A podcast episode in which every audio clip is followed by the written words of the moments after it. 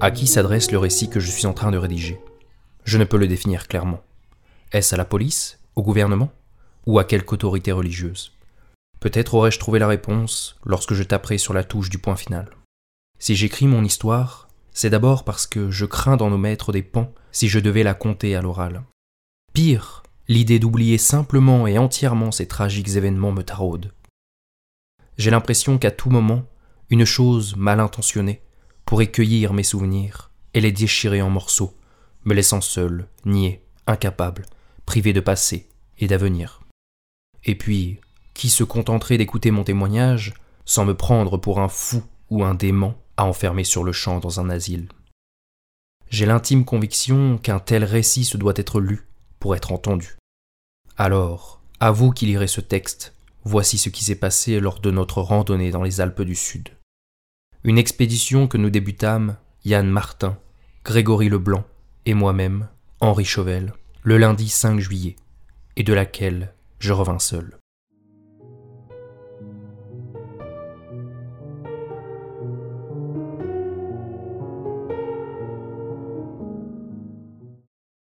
Le soir du 13 juin 2021, j'invitai mes amis Grégory Leblanc et Yann Martin à dîner dans mon bel appartement situé au cœur du 6e arrondissement de Lyon. Ensemble, nous prévoyâmes une randonnée pédestre dans les Alpes du Sud. Grégory nous avait expliqué y avoir déjà effectué des balades et des sorties, et vanté la beauté des paysages alpins. Nous nous accordâmes pour loger à Alos, une commune rurale perchée à plus de 1400 mètres d'altitude, notamment connue pour son splendide lac et parcourue par le Verdon. S'érigeant dans le département des Alpes de Haute-Provence, la ville se trouvait à la lisière de forêts somptueuses et de paysages parfaits pour la randonnée. Le vendredi 9 juillet, nous dormîmes au gîte dans lequel nous avions réservé une grande chambre de trois lits. Le samedi 10 juillet, aux environs de 8 heures du matin, nous entamâmes notre périple, le sourire aux lèvres et l'allégresse au cœur, inconscients du danger que nous encourions alors. La journée se déroula comme nous l'avions prévu, pleine de surprises et d'émerveillements. Toutefois, je passerai rapidement sur cette partie qui n'ajouterait rien d'essentiel à mon témoignage dans le cas contraire. Aux alentours de 16 heures, au détour d'un carrefour composé de quatre chemins, nous hésitâmes sur la route à emprunter. Deux heures plus tard, après avoir longuement tergiversé devant les cinq ou six embranchements suivants, ne pouvant compter sur le GPS de nos téléphones qui ne captait aucun réseau, nous sûmes que nous nous étions perdus. Notre itinéraire ne correspondait plus du tout à notre plan, et nous étions piégés dans l'inconnu. Heureusement, du moins ce fut le mot qui nous vint à l'esprit à ce moment précis, et mon Dieu, aucun mot, autre que celui-ci, n'aurait pu aussi mal décrire la situation, nous découvrîmes une grande maison de bois comportant les caractéristiques typiques des gîtes locaux. Anxieux à l'idée de ne pas retrouver notre chemin et par la même occasion de ne pas atteindre le lieu marquant la fin de notre expédition, nous nous accordâmes sur le fait d'aller demander de l'aide aux résidents de la demeure montagnarde. Devançant mes amis, je toquai à la haute porte de bois ciselé et amorcé par là même l'horreur qui allait s'ensuivre.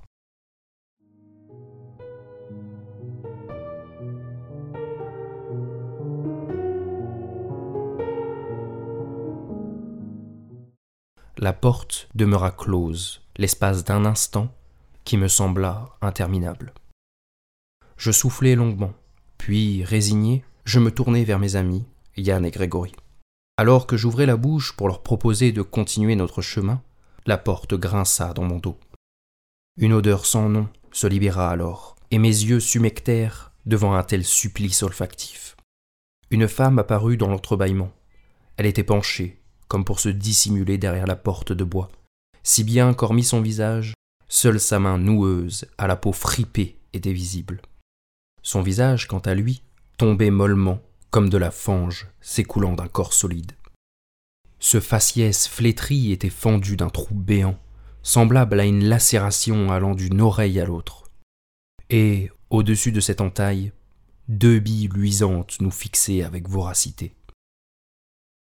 Yann, Grégory et moi-même nous figeâmes, privés de nos voix, de nos jambes et de notre volonté. Nous aurions dû fuir, nous le savions, mais nous en étions tout bonnement incapables. Heureusement, l'horreur et l'illusion cessèrent lorsque la femme s'avança davantage dans la lumière de fin de journée. Le visage immonde, s'avéra n'être que celui d'une dame d'âge mûr, à la peau certes ridée, mais au sourire tout à fait aimable et au regard affable. Les effluves nauséabonds, précédemment perçus, laissèrent leur place à un doux parfum de viande rôtie. Avais-je halluciné cette odeur intolérable? Sur l'instant, j'abandonnai ce questionnement.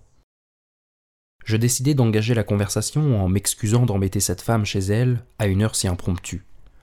Constatant qu'elle ne répliquait pas, j'enchaînai en nous présentant nominativement mes camarades et moi-même. Eh bien, certes, jeunes hommes, me répondit-elle finalement d'une voix chevrotante. Je suis étonné de vous voir ici.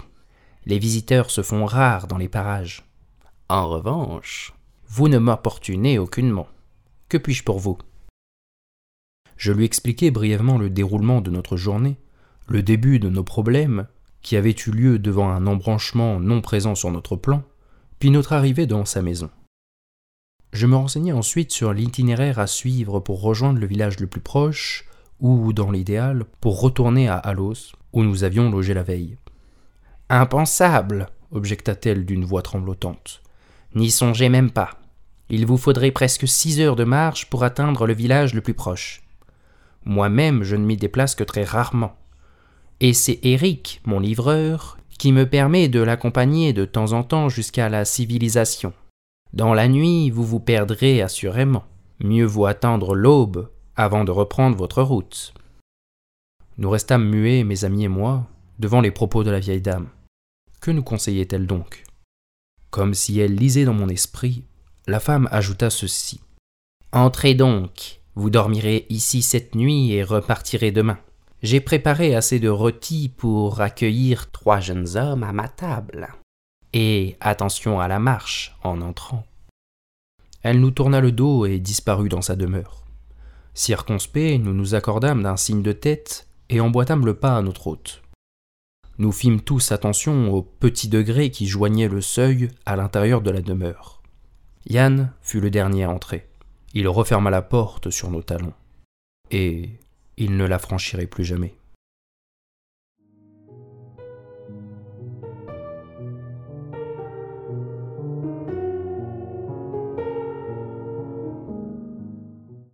Une fois tous présents dans le vestibule de la maison montagnarde, nous patientâmes, quelque peu mal à l'aise, ne sachant quoi faire. J'observai la décoration du lieu nous nous trouvions sur un grand tapis circulaire en fourrure, d'un diamètre d'un mètre cinquante environ. Il traversait de part en part la largeur du corridor principal.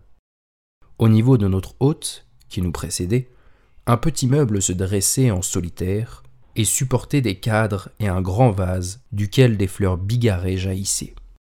Au mur, de part et d'autre du couloir, des tableaux et des peintures étaient suspendus en enfilade. Je ne peux pas affirmer que la décoration était à mon goût, mais l'atmosphère paisible que cet ensemble créait me renvoyait en mémoire dans la demeure de mes grands-parents maternels. Il faisait bon, et l'odeur du rôti me faisait saliver. En fait, malgré un premier temps de flottement, nous nous sentîmes tous trois très rapidement à notre aise. Madame, nous déchaussons-nous manquis-je?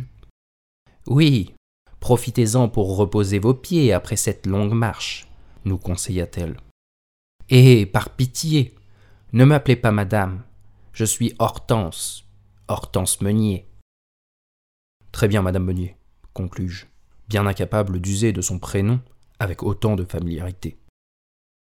Tandis que nous nous déchaussions, madame Meunier disparut à l'angle du couloir, et le temps que nous achevions notre tâche, notre hôte revenait avec trois paires de chaussons. Nous les enfilâmes sans rechigner. Yann sourit bêtement, agitant ses doigts de pied dans les chaussons, tandis que Grégory murmurait un comme à la maison, que je ne pus qu'approuver.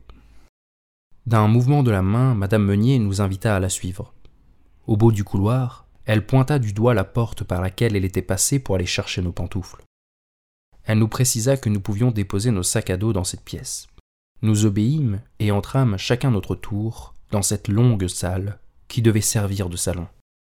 D'abord timides, nous demeurâmes sur le pas de la porte à observer l'endroit.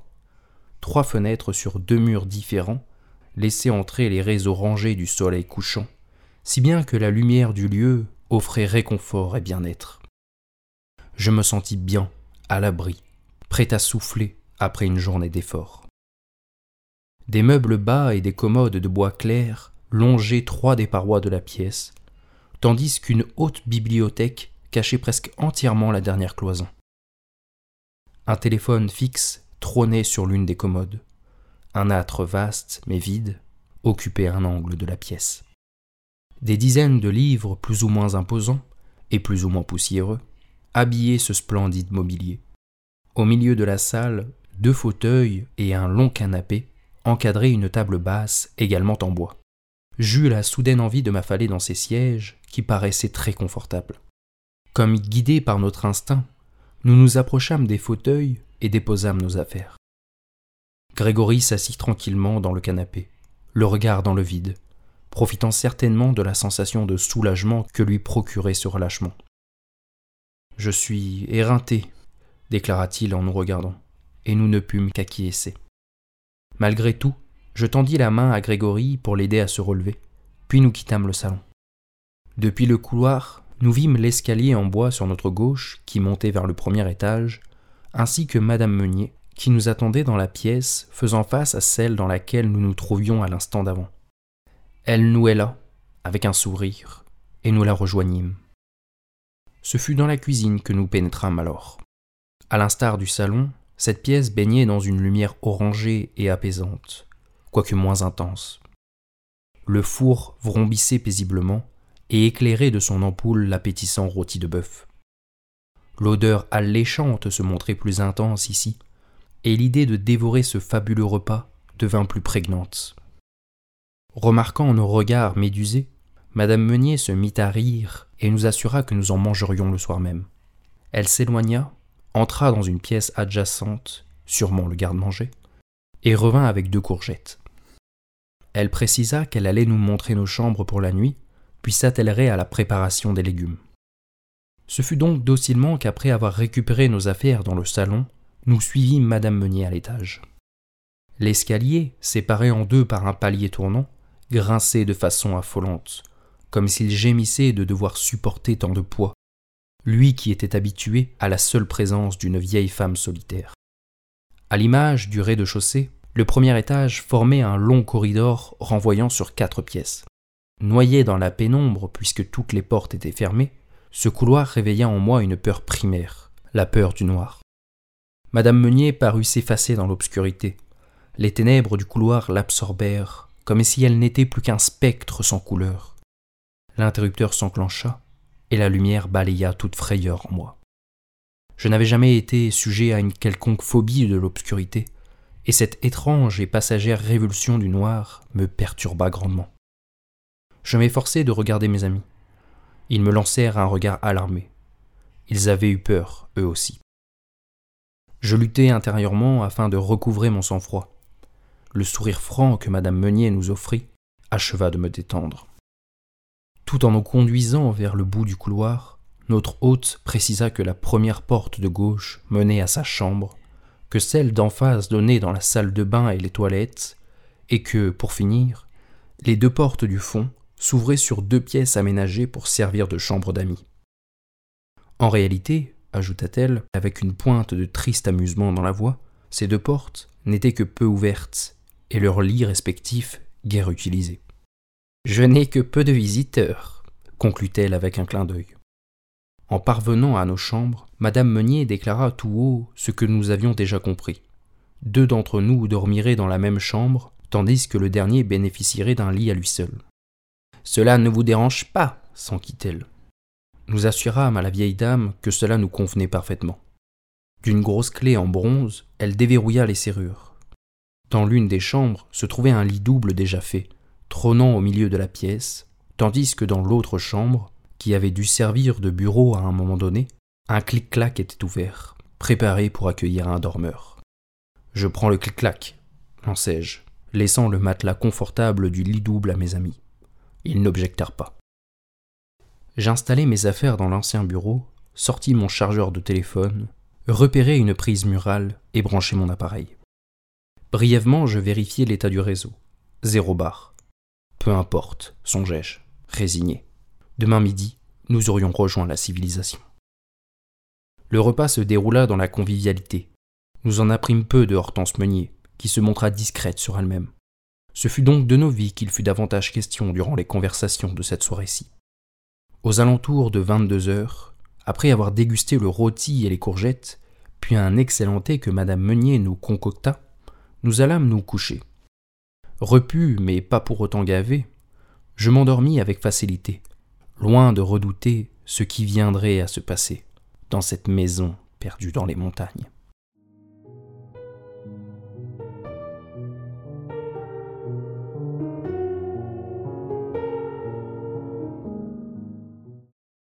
Le lendemain, le réveil de mon téléphone sonna à 7h05.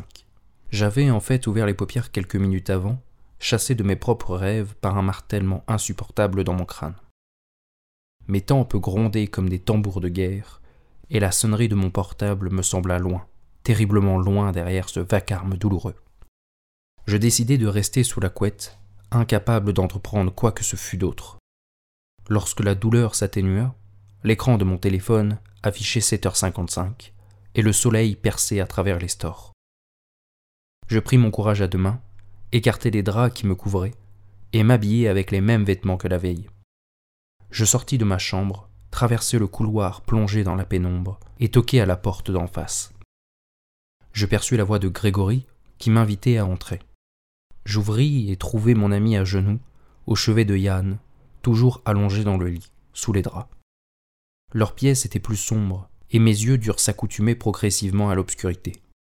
J'avançai à tâtons et m'accroupis aux côtés de Grégory. En chuchotant, je me renseignai sur la situation et sur l'état de notre ami.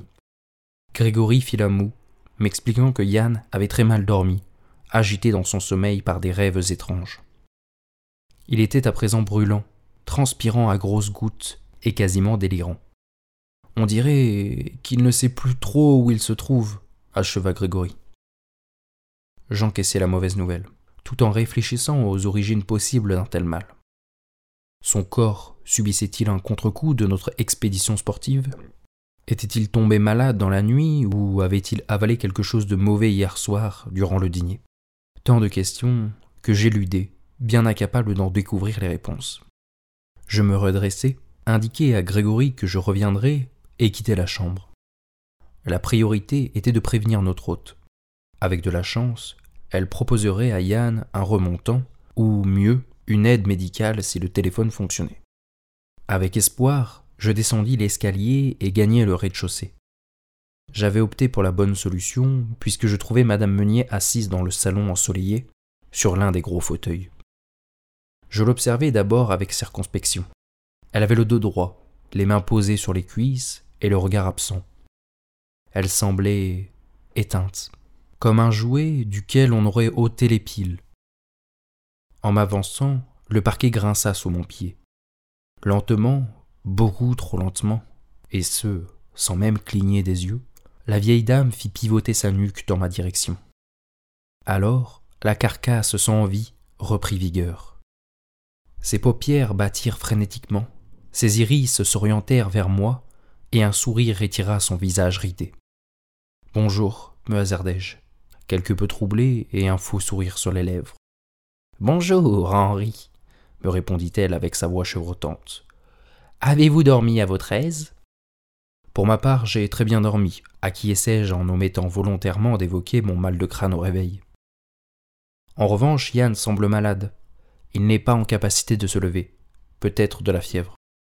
Oh fit-elle avec une inflexion traduisant la compassion. Je vais lui préparer une tisane spéciale, un remontant dont moi seul connais la recette. Elle me fit un clin d'œil et s'appuya sur ses mains pour se relever. Je m'écartai du chemin pour la laisser rejoindre la cuisine. Je l'observai quelques instants, l'épaule posée contre l'encadrement de la porte de la cuisine. Elle s'affaira à la préparation de la boisson chaude, composant elle-même le sachet de thé avec des plantes sèches que je ne reconnus pas. Je monte prévenir Yann, Fais donc ainsi, jeune homme. Yann dormait lorsque j'entrai de nouveau dans la chambre, et j'expliquai donc à Grégory que notre hôte apporterait un thé dans les minutes qui suivraient. Lorsque le thé fut apporté, Yann l'absorba avec difficulté. Et malgré la consommation de la boisson chaude, Yann n'alla pas mieux ce jour-là. En fin de matinée, nous demandâmes à Madame Meunier d'utiliser son téléphone pour joindre un médecin, mais elle déplora une rupture de réseau depuis quelques jours. Le téléphone bipait sans pouvoir servir.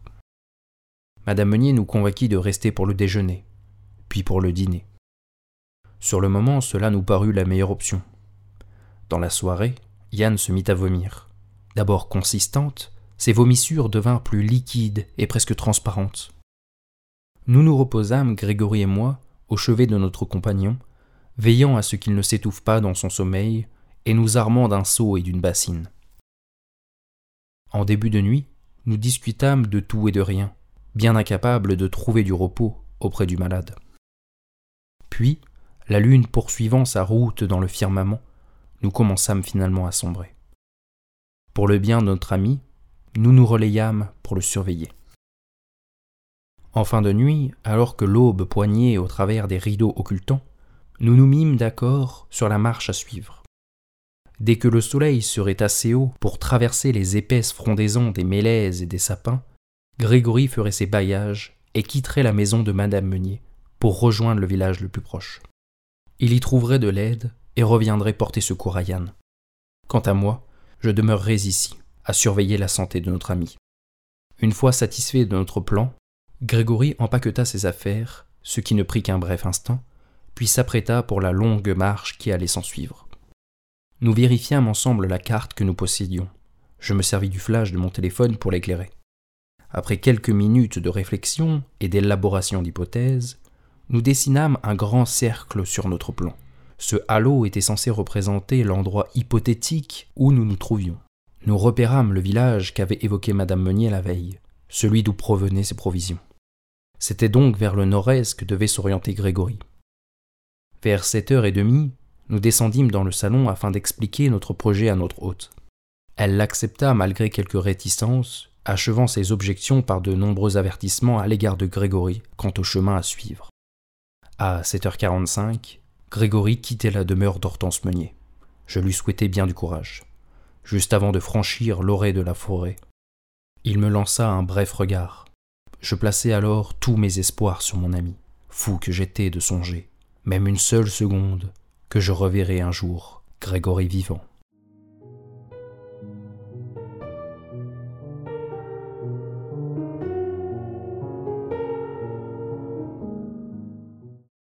Je passai le reste de la matinée enfermé dans la chambre avec Yann.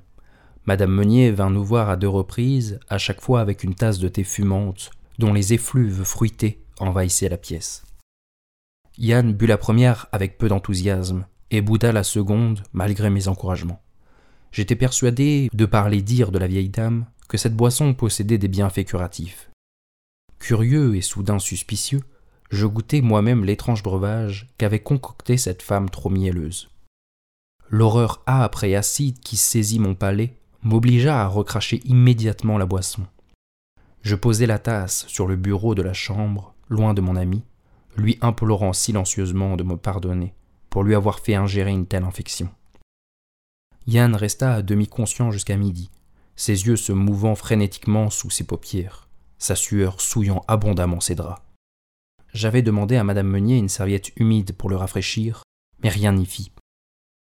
Pour le déjeuner, notre étrange hôte monta dans la chambre avec des sandwichs de pain de mie, remplis de jambon et de beurre.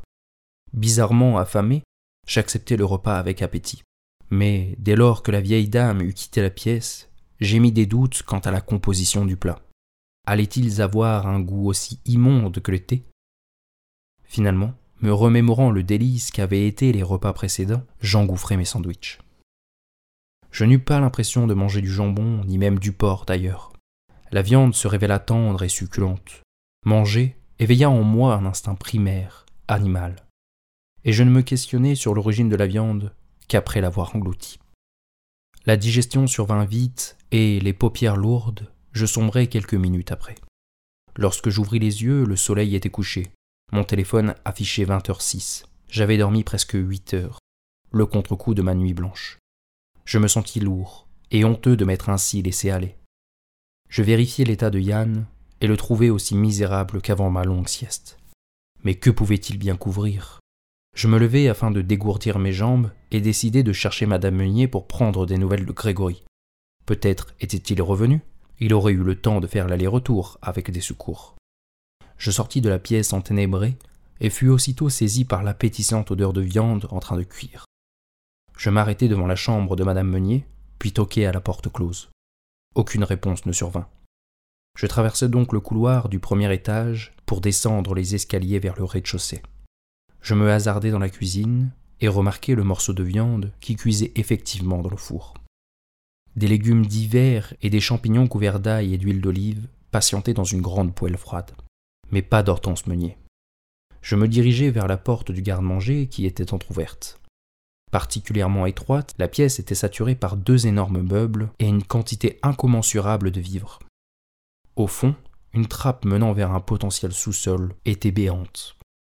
Aujourd'hui, je ne peux pas affirmer avec certitude ce qui m'astreignit à descendre, mais je ressentis comme une force extérieure me pousser vers cette volée de marche grinçante qui plongeait vers les ténèbres et vers une épouvantable odeur de moisie et de pourriture. Lorsque la noirceur se fit trop présente, j'activai la lumière de mon téléphone et perçai l'espace d'un instant le voile noir et insondable de la cave. Une vision issue de mes pires cauchemars me sauta au visage, et j'abaissai aussitôt mon flash. J'avais entreaperçu un visage, figé dans la détresse et la crainte. Des bras saignaient la tête, tirés vers le haut par une corde suspendue à une lourde poutre de bois. Mais le plus horrible dans ce tableau, c'était l'absence de jambes au bout du corps. Avec précaution, je rallumai mon appareil et constatai avec effroi que son torse était coupé jusque sous les tétons. Incapable de lutter contre mon dégoût à la fois visuel et olfactif, ainsi que face aux méprisables idées qui germaient dans mon imagination, je vomis sur la terre poussiéreuse de la cave.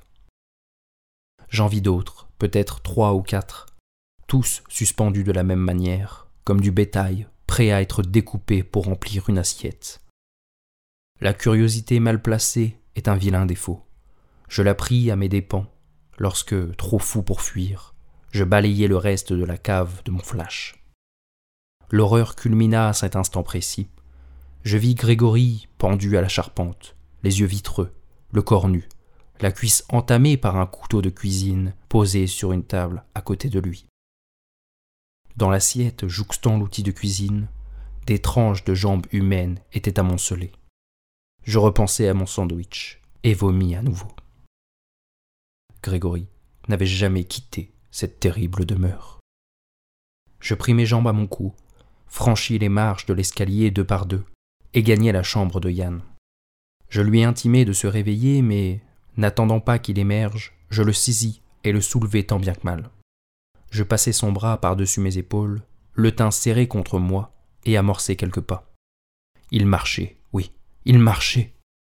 Serrant les dents sous l'effort, je nous conduis jusqu'au rez-de-chaussée. Au pied de l'escalier, mon regard fut happé par une silhouette dans le salon assise bien droite, le visage tourné vers le mur d'en face, les membres complètement immobiles, Madame Meunier patientait sur l'un des fauteuils. Paralysée, je l'observai trop longuement. Son visage pivota étrangement, puis, de ses iris jaunâtres et luisants dans la noirceur, elle me dévisagea avec une intensité abjecte.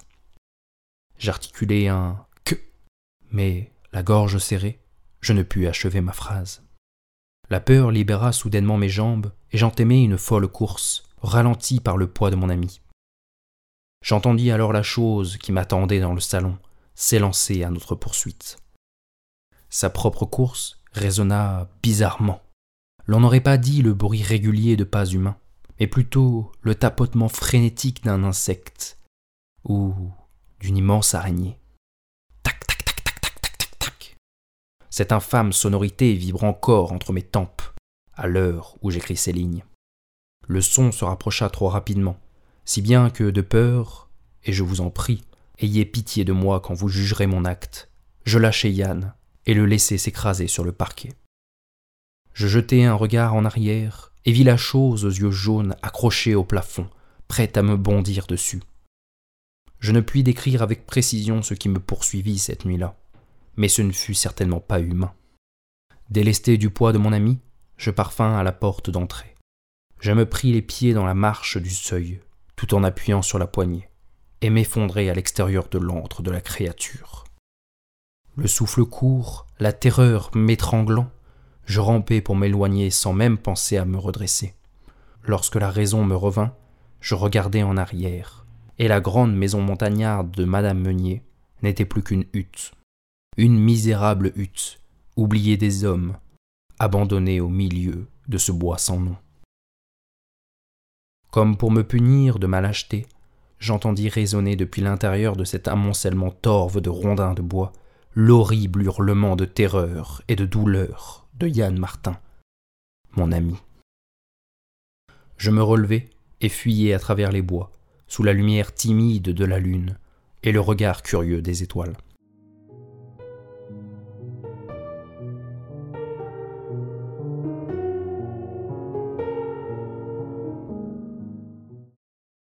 J'atteignis à l'os alors que le soleil poignait derrière les montagnes. Comment? Aucune idée. Par quel chemin?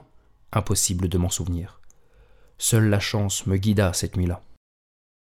Seul et sans argent, j'appelai mon frère, qui vint me chercher et me ramener sur Lyon. Je demeurai silencieux durant le trajet et tus mon affreux périple. Voilà plus d'une semaine que je suis rentré. Une semaine à faire des recherches sur les légendes du coin à investiguer sur les faits divers et les disparitions ayant eu lieu près des Alpes du Sud. Je suis parvenu à identifier très grossièrement l'emplacement de la hutte de Madame Meunier, ou plutôt de l'antre de cette araignée indescriptible. En revanche, je ne sais pas si je dois vous conseiller d'aller y mener des fouilles ou une enquête, si je suis en train de témoigner pour empêcher quiconque de s'approcher de ce lieu maudit, ou si je ne suis pas en train de narrer mon récit pour mieux supprimer ce document par la suite. Peut-être devrais-je oublier? Oui, peut-être devrais-je oublier cet endroit, ce lieu impie menant droit vers un autre monde. J'espère au plus profond de moi que plus personne ne franchira cette porte, que plus personne ne pénétrera le domaine de cette séductrice affamée, de ce monstre venu d'ailleurs, qui loge, bien nourri, dans le cœur de nos forêts.